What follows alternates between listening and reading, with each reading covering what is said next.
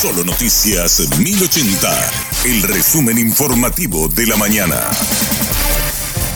Hola, soy Susana Arevalo y este es el resumen informativo de la mañana. Tres personas fueron detenidas y 200 kilos de marihuana incautados en un operativo realizado por la policía en Britescue, departamento de Canindeyú. El objetivo era capturar a Felipe Acosta, alias Macho, quien sigue prófugo. El comisario César Silguero encabezó el operativo. Estamos aquí con todas las capacidades de la Policía Nacional a fin de poder localizar a este grupo belicoso que ya están identificados algunos de sus elementos.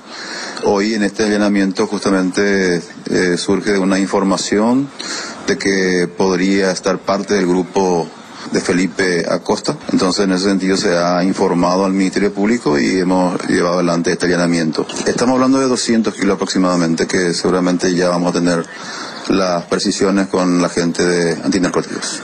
Hay otros procedimientos también en curso en este momento, entonces no, quisiéramos nosotros en este momento dar más detalles, sino que vamos a seguir seguramente más adelante dando algunas, algunas cuestiones que tienen que ver con la localización de Felipe Acosta. Uno de los detenidos admitió que toda la comunidad está involucrada en actividades relacionadas al narcotráfico comandadas por el buscado Felipe Acosta. Ah,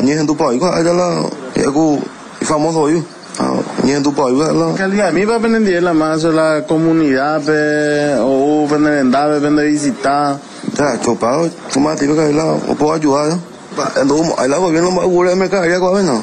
Es de profesión, va a dedicar. Se llama por carpintería, pero tiene que ir ahí, Niki. Pero ando y le hace trabajo. Ah, pues también ya puedo acudir. O para pagar la situación donde catula vivir a mí poco a poco y llegué. A la oye, jataron la gente, cuál velo oye y caja, huele marihuana, veo para icota.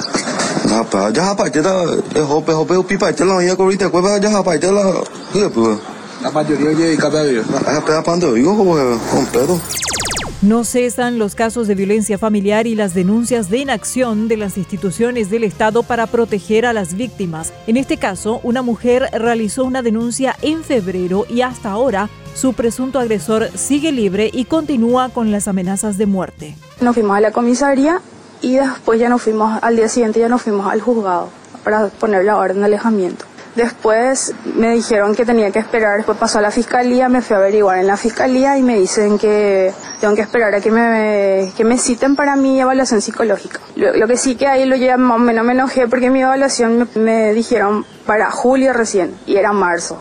Después ayer me fui y me dicen otra vez al final que dentro de cinco días aproximadamente le van a mandar notificar para la indagación, porque él tiene derecho a, defenderse, que él tiene derecho a, ver su versión. O sea, sus amenazas antes eran te voy a, a, moler a patadas, ahora es te voy a llenar de plomo. Eh, los mensajes también que te solía enviar decía que él no tiene nada que perder. Sí, no tiene nada que perder y que si yo hago algo contra él, que más tenga las consecuencias.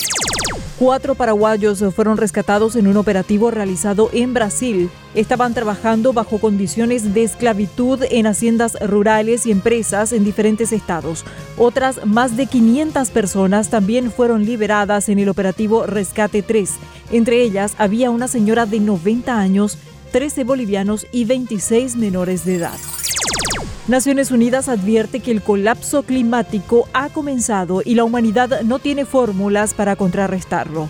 La Tierra registró los tres meses consecutivos más calurosos de toda su historia. Agosto registró 1,5 grados Celsius por encima del promedio de la era preindustrial.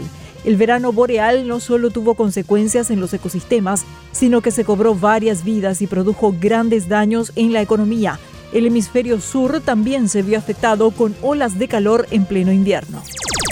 El intendente de Ciudad del Este, Miguel Prieto, decretó asueto distrital para mañana jueves desde las 13 horas. El objetivo es estimular la participación de la población en el primer partido del Albirroja en la clasificatoria para el Mundial 2026. Hasta aquí el resumen informativo de la mañana. Que tengas un excelente resto de jornada. La información del día aquí en Solo Noticias 1080.